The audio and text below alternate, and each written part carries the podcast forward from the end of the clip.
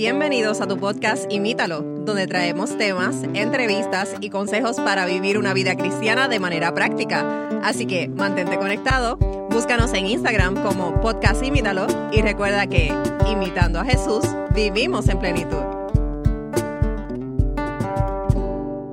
Saludos y bienvenidos nuevamente en MacDiel a otro episodio más. Así es. Podcast Imítalo. Hola, estamos amigos. contentos, estamos contentos de estar aquí, MacDiel. Eh, siempre, y lo, lo hablábamos antes de comenzar el, el episodio, cuando estábamos, siempre, ¿verdad? Tenemos un momento de discusión y de repaso del, del- del Un episodio. ratito nada más. Un ratito, a veces, a veces son horas y, y tardamos 20, en graba- 20 minutos en grabar el episodio o media hora y a veces estamos dos o tres horas hablando antes. Pero una de las cosas que dialogábamos, Matiel, es que se nos está haciendo bastante complicado estar cada semana por razones ¿verdad? personales. Y yo creo que vamos a poner en práctica uno de los consejos que nosotros dimos en, en uno de los, de los episodios cuando hablábamos de cómo hacer un podcast cristiano. Eh, que de hecho ha sido uno de los, de los videos más populares que tenemos en, en YouTube. Eh, y si no lo ha visto, lo invitamos a que lo vean. Pero allí dábamos un consejo, Matiel, de que cogiéramos un, un, Break. un break si era necesario, ¿verdad? O, o que tuviéramos un, un tiempo, ¿verdad? En el que eh, publicábamos episodios que hiciera sentido, ¿verdad? Que se, que se acomodara a las necesidades de nuestra audiencia y de nosotros también. Eh, y yo creo que está haciendo ahora como más sentido el publicar cada dos semanas, por lo menos por el, por el momento en lo que eh, nuestras situaciones personales, ¿verdad? Se van un poco cayendo en tiempo y tenemos un poquito más de flexibilidad. Eh, pero más importante, ¿verdad? El ministerio más importante es que nosotros debemos enfocarnos en nuestras familias y nuestras vidas personales también. Si no tenemos una vida espiritual Así que es. esté creciendo, ¿verdad? Que estemos buscando de Dios, pues no de nada nos vale grabar un episodio por grabar. Así que queremos eh, poder nosotros llenarnos primero y poder recibir ese, ese alimento espiritual y para entonces poder compartirlo con ustedes. Así que probablemente eh, van a ver que, que estamos publicando quizás con un poquito semanas. menos frecuencia cada dos semanas en vez de cada semana, pero se trata por eso, no, no nos hemos ido, no nos queremos ir, nos gusta esto, por lo menos este ministerio es algo que, que a ambos no- nos apasiona, el poder compartir el mensaje, la palabra de Dios y, y de la manera digital, ¿verdad? A través de los medios digitales, algo que, que nos apasiona, así que, que no- Y nos razón- gozamos esto. Claro, y, y es importante que no queremos simplemente decir vamos a grabar por grabar, grabar cualquier cosa. Claro. Siempre pensamos en ustedes, siempre pensamos en poner algo que, que les vaya a beneficiar, que nos beneficie a nosotros, que les beneficie a ustedes y que sea, eh, como decimos a veces, en un ambiente cristiano, un alimento sólido, que sea algo ah, importante, importante Sí. para la vida. Claro. Y, y que sean cosas que la gente quiere escuchar también. Así Claro. que eh, si amigo o amiga que nos escucha, tú tienes alguna inquietud, algún tema específico que te gustaría que nosotros discutiéramos aquí en el podcast, imítalo. Envíanos un mensaje, lo puedes hacer a través de Instagram, nos puedes enviar un correo electrónico eh, y envíanos un mensaje de no saber qué es lo que quieren escuchar y nosotros con gusto no, ¿verdad? nos preparamos y hacemos un episodio para poder eh, tocar o contestar a este- eh, sus inquietudes o sus preguntas, las temáticas. Y tenemos algunas aún todavía que nos enviaron eh, para discutir. Son unas temáticas quizá un poco más profundas que nos están tomando un poco más de tiempo en desarrollar, pero lo tenemos ya en agenda y, con, con la ayuda de Dios en un futuro lo vamos a estar compartiendo también. Así es. Así que, eh, Matthew, y los que nos escuchan, en el episodio anterior hablábamos de cuál era nuestro propósito. Y ahí, episodio, como dice Matthew, siempre muy interesante. Eh, la- todos tenemos un propósito, decíamos allí, hablábamos de, de cuál es nuestro propósito. Sin embargo, quizás después de usted haber escuchado, todavía puede decir, sí, todo eso es muy Suena bueno, buen suena ideal. muy bien, todo, todo está muy bien, pero, min, yo no creo que Dios esté haciendo nada en mi vida, yo no creo, eh, todo lo que hago pareciera a veces ser tan insignificante, tan sin sentido. ¿Está realmente Dios obrando en mi vida? ¿Está realmente Dios trabajando en mi vida, en, en mi diario vivir, en las cosas pequeñas que yo hago? Y si usted se ha hecho esa pregunta, Todos nos las hemos hecho. en la Biblia hay un libro precisamente dedicado completamente a contestar esto. Y ese es el libro eh, de Ruth, un libro muy pequeño que a veces se pasa por alto, se lee en, en una sentada, como digo yo, en unos minutos, se lee este ridículo y se pasa y a veces... Y para mí tuvo significado porque siempre dije, bueno, ah, a mí una historia más. ¿Qué realmente, qué papel juega? No sé, nunca... Son historias que, que quizás dentro del contexto cristiano escuchamos comúnmente, quizás Ajá. predicaciones de ellas y demás, pero, Sin pero no yo no he son de las historias más populares que no se de predican de la. Biblia. Yo no he escuchado muchos sermones de Ruth, a- quizás en algún momento sobre la madre o algo, pero es raro quien predique de eso. Pero por eso ha sido una historia que quizás no ha tenido mucho significado hasta que le dediqué el tiempo. la Biblia tiene muchas lecciones para nosotros, solo depende. Por eso le invitamos aquí, vamos a tratar de cubrir muchos detalles, pero usted eh, le recomendamos que lo lea porque y a la luz de lo que vamos a ver lo lee y ahora le va a hacer mucho más sentido. Y en la historia de Ruth es como hacer zoom. Decimos, se usa en el mundo de la fotografía que tanto nos gusta, ¿verdad? Es como acercarse a los objetos. Cuando usted está lejos pero usted acerca, es precisamente eso. Yo te comentaba de un juego que, Matthew, no sé en qué mundo vive, nunca ha jugado el juego. Bueno, yo quisiera que los amigos que nos escuchan nos escriban si ellos han escuchado acerca de este juego, porque yo nunca había escuchado acerca de este tipo de juego. quizás entre lo, aquí en Estados Unidos, quizás en el mundo anglosajón, no sé. El, el juego es del close-up, le dicen en inglés, o acercamiento. Eh, es un juego donde le ponen objetos, ya sea un vegetal, una flor, un zapato, cualquier elemento, Una foto de ese objeto. una foto de ese objeto, pero muy de cerca. Y entonces el reto es identificar qué objeto es. Incluso mm, eh, en mi casa hay un librito de eso, que los niños tienen que jugar con eso, a, a identificar qué es. Pero bueno, ¿qué tiene que ver esto con el libro de Ruth? Pues todo tiene que ver. Y es que eh, el papel eh, del libro de Ruth eh, es interesante porque es como si se hiciera zoom, como si nos acercáramos a ver los detalles en esta historia más grande. Y nosotros tenemos, en otras ocasiones, eh, hemos dicho como la Biblia es una sola historia unificante y, y- y cada genealogía y cada personaje tiene algo que ver y hasta llevarnos a Jesús, ¿verdad? Eh, eh, bueno, pero la historia de Ruth pareciera estar fuera de toda esa historia y es precisamente porque es como hacer un acercamiento. Y ese jueguito, de verdad le digo, jueguenlo, muy interesante. te, te hace el cerebro pensar. Pero la realidad, Matthew, es que muchos de nosotros vivimos nuestra vida de la misma manera. Concentrándonos en los pequeños detalles, concentrándonos solamente en las cosas, en los detalles. Y eso está bien, nuestro cerebro hace buen trabajo identificando todos los detalles a nuestro alrededor. Pero muchos de nosotros pasamos mucho trabajo en ver el plan mayor, en ver las cosas desde una perspectiva más amplia. Y esto nos pasa y, y es lo que precisamente hace eh, el libro de Ruth. Concentrarse un poco en lo pequeño, pero nos termina dando la imagen más grande. Entonces, eh, la pregunta que nos surge, ¿qué papel juega mi vida? Mi vida pequeña, mi, mi zoom in, ¿qué papel juega en este plan más grande, en este papel más grande? Eh, y cuando vamos a la Biblia a buscar respuestas, allí que encontramos, wow, grandes personajes. Tenemos a Noé, tenemos al gran Abraham, Isaac, Jacob, Moisés, David, todos estos grandes personajes que hicieron cosas increíbles. Y definitivamente Dios estaba actuando en su vida. Definitivamente podemos ver a Dios trabajando en su vida. Claramente Dios estaba haciendo algo en su historia. Pero ¿qué pasa con mi pequeña historia? ¿Qué pasa con mi, mi pequeñita historia insignificante de levantarme, de desayunar, ir a trabajar, estar todo el día en mi trabajo, regresar a la casa al otro día, volver a hacer lo mismo? ¿Está haciendo Dios algo en mi vida? ¿Está Dios trabajando? ¿Está Dios detrás de esto? Ah, ¿Dios tiene un plan para mi pequeña vida en su plan más grande? Y esa es lo que nos enseña el libro de Ruth, esa es la respuesta que encontramos en el libro de Ruth, es que sí, cada detalle de nuestra vida, cada pequeña decisión es importante. Bueno, ¿y qué, qué dice ese libro de Ruth? Porque ya hasta a mí me causó interés en aprender y, y quizá, ¿verdad? A modo de resumen, porque le- les instamos a que lean la historia por ustedes mismos. Nosotros vamos a resaltar solamente algunos detalles de la historia para poder exponer el punto que queremos traer.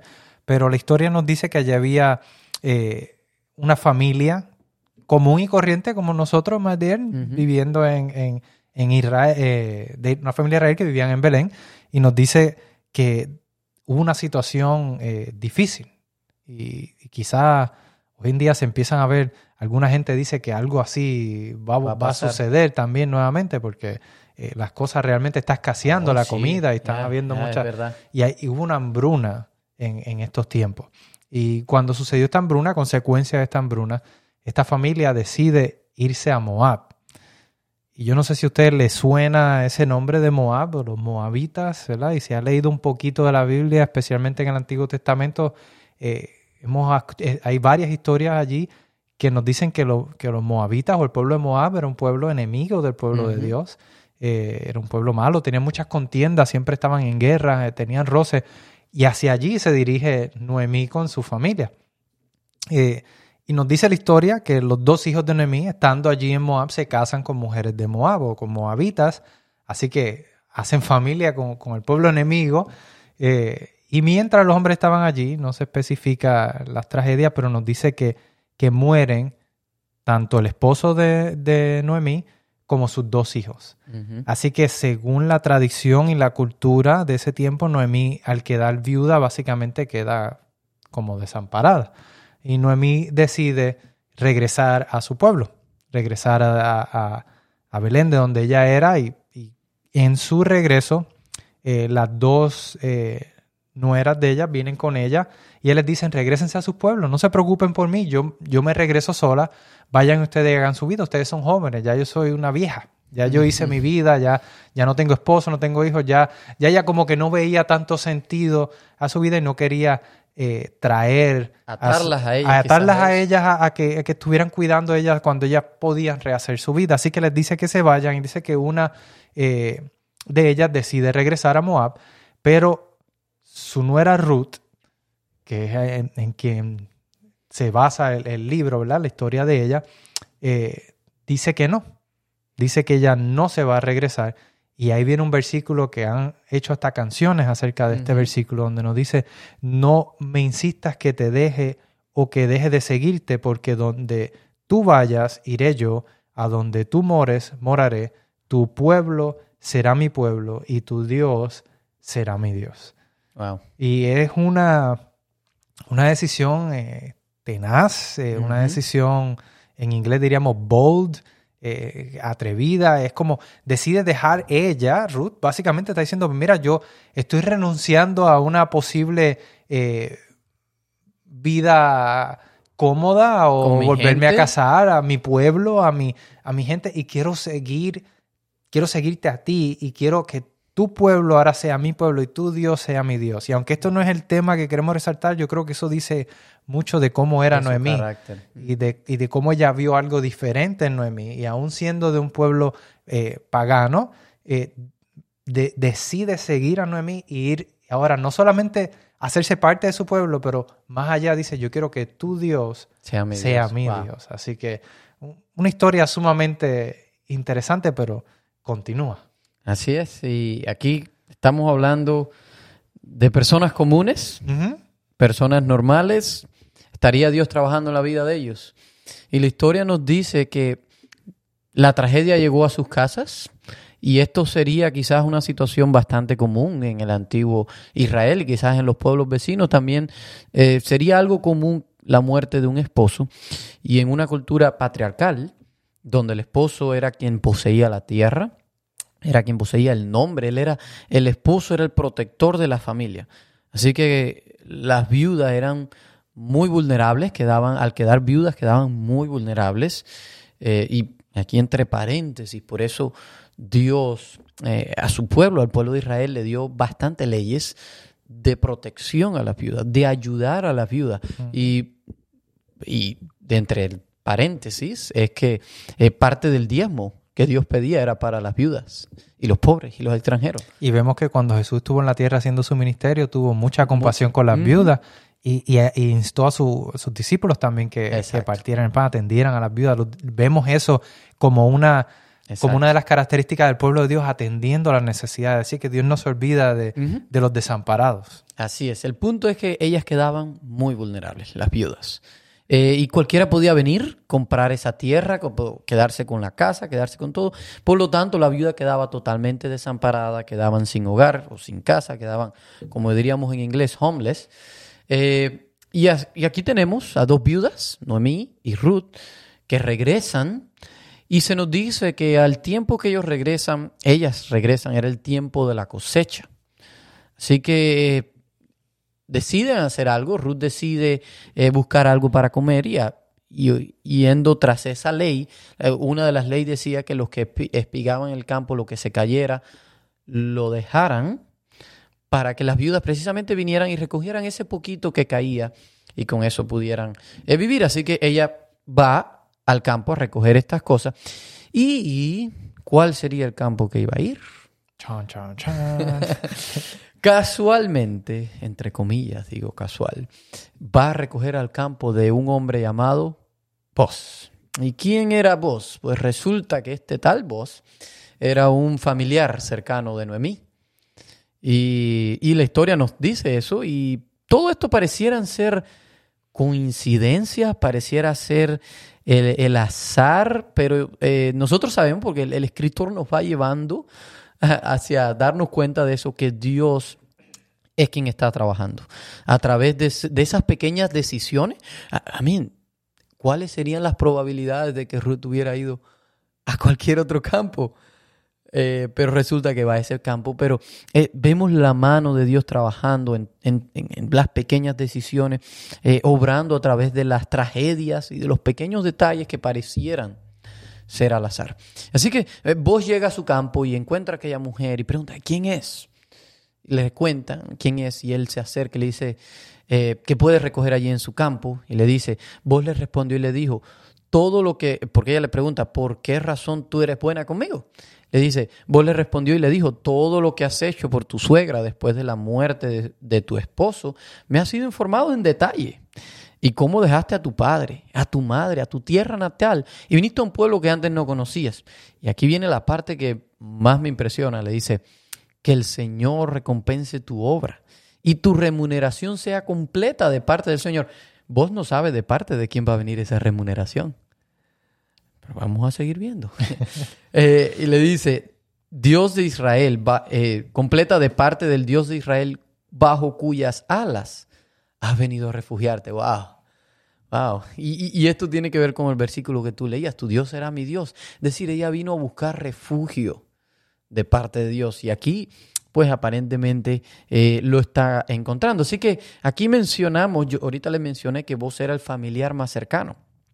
Otra de esas leyes que había, y, aquí la historia nos dice que vos era el redentor de, de Noemí. ¿Qué de la familia. significa eso de redentor? En, algunas versiones puede decir el guardián de la familia o el, el redentor. En inglés incluso se dice kinsman. Eso me pareció interesante.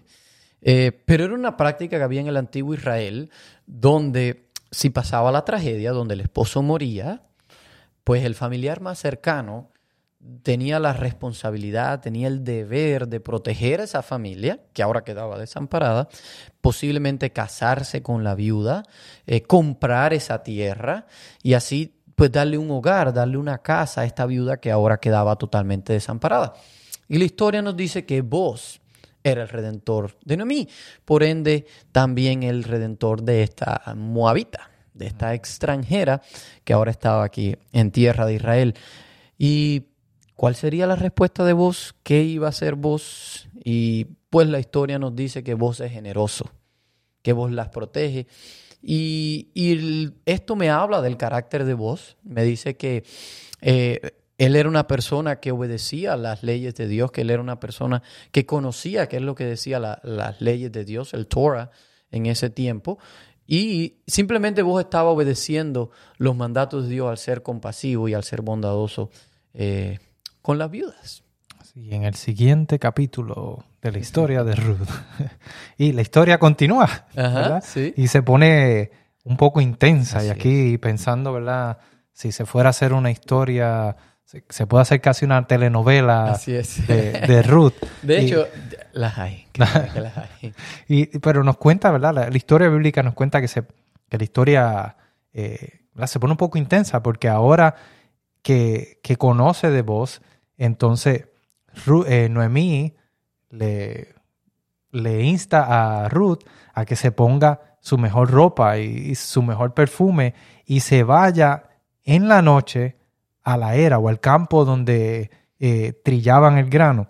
Y todo esto tenía que ver con la cultura, ¿verdad? Era como una forma de dejar saber que ella estaba accesible. Pero hasta ese punto, Ruth se supone, ¿verdad? O había estado con ropas de luto, eh, ¿verdad? No, no se ponían maquillaje, ni perfume, ni ropas de colores. Y era una forma de decir que estaban en luto, pero a la hora vestirse con sus mejores ropas y perfume y demás, era una forma de eh, Ruth decir que estaba disponible eh, nuevamente. Así que Ruth tuvo que haber sido, como dijimos al principio y lo, demostró, era una persona muy tenaz eh, y va, ¿verdad? De noche a donde está vos, pero yo imagino ¿verdad? Que, que hay muchas consecuencias, no sabemos ¿verdad? todos los elementos de, de cómo transcurrieron los detalles, la Biblia omite varios detalles, pero vos sabíamos que era una persona importante, tenía sus campos, era reconocido, que hubiera dicho la gente si ve que, que Ruth está allí en, en el campo de, de vos en la noche y nos dice que... Lo que pasa, eh, y dando un poquito del contexto, ¿por qué estaría en el campo de noche? Es que ese era el día de la siega y ese día de la siega había una celebración, pero esta celebración era en el campo abierto y había una celebración y después era cuando todo el mundo se iba a dormir, es que ella entonces se iba a acercar a vos. Exactamente, y nos dice que lo hizo y se acostó a sus pies, ¿verdad? Y al acostarse a sus pies eh, dice que cuando vos se da cuenta y se levanta y la ve allí, se asombra, ¿verdad? Y ella le dice, por favor, protégenos.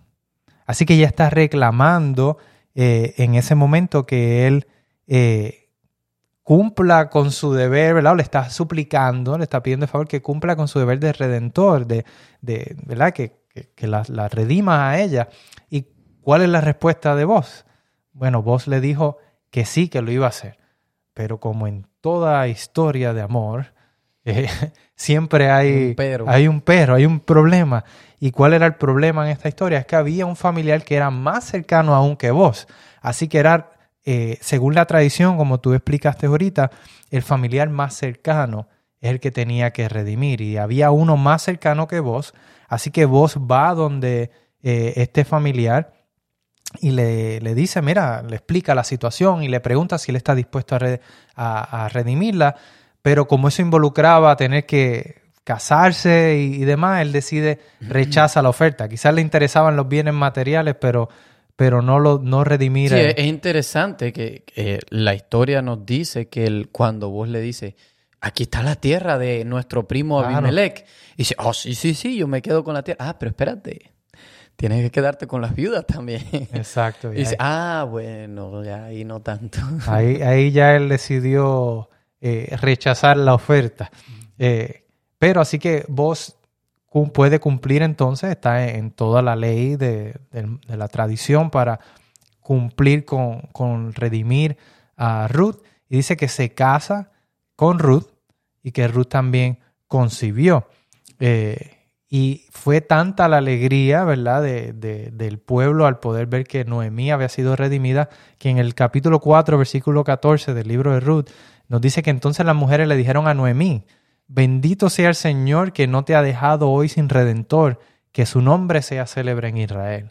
Así que Noemí, a pesar de su dolor, su sufrimiento, haber perdido a su esposo, de sus dos hijos, a través de su, de, de su nuera, que, que viene con ella, dejando su pueblo, dejando sus tradiciones, dejando su cultura, puede recibir la redención eh, para ella y para Ruth también. Así, que vemos ahí como un final feliz a la historia. Y no, y se pone más feliz todavía con lo que vamos, viene a continuación. Pero hay, hay algo que quiero mencionar con ese detalle, que ahora las mujeres le dicen a Ruth, que bendito sea el Señor. Las mujeres se nota la alegría que hay. Pero cuando Ruth regresa, eh, a mí, perdón, cuando Noemí regresa, le dice, ya no me llamen Noemí, ahora llámenme Mara, porque he sido abatida por el Señor. Es decir, Noemí en su sufrimiento, ella interpreta que todas estas calamidades vienen de parte de Dios y ella está afligida. Por eso dicen, ya no me llamen Mara, pero ahora al Dios proveer un redentor para su familia, ella puede ver la mano de Dios obrando y ya ahora regresa esa felicidad. Y la pregunta que yo me hacía era, ¿por qué está esta historia en la Biblia? ¿Qué, ¿Qué sentido tiene? ¿Qué, qué quiere enseñarme a mí esta historia? Y es, como les decía, pareciera que la historia hace zoom in, se acerca a ver los detalles y termina, el libro de Ruth termina con este versículo.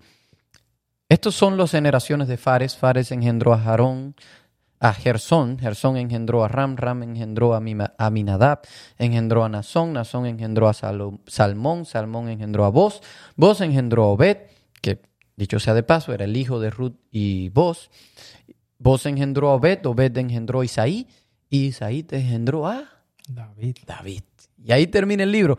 Y es como si en ese último versículo el autor hubiera entonces hecho ese, ese alejamiento y hubiera hecho el zoom out hubiera, se hubiera alejado para ponernos en perspectiva. El panorama completo. En panorama de lo que estamos viendo. Y la Biblia siempre que nos da una genealogía es para rastrear, para que veamos la fidelidad de Dios en la historia, obrando en las personas.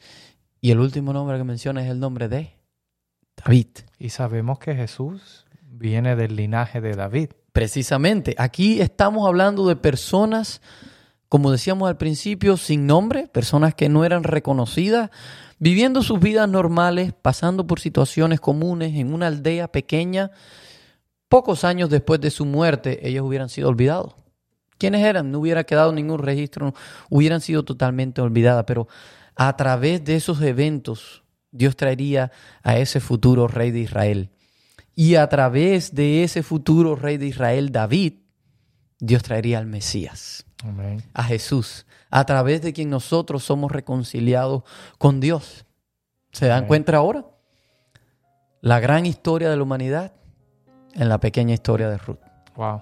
En tu historia, en mi historia, podemos ver que te juega un papel importante en los planes de Dios.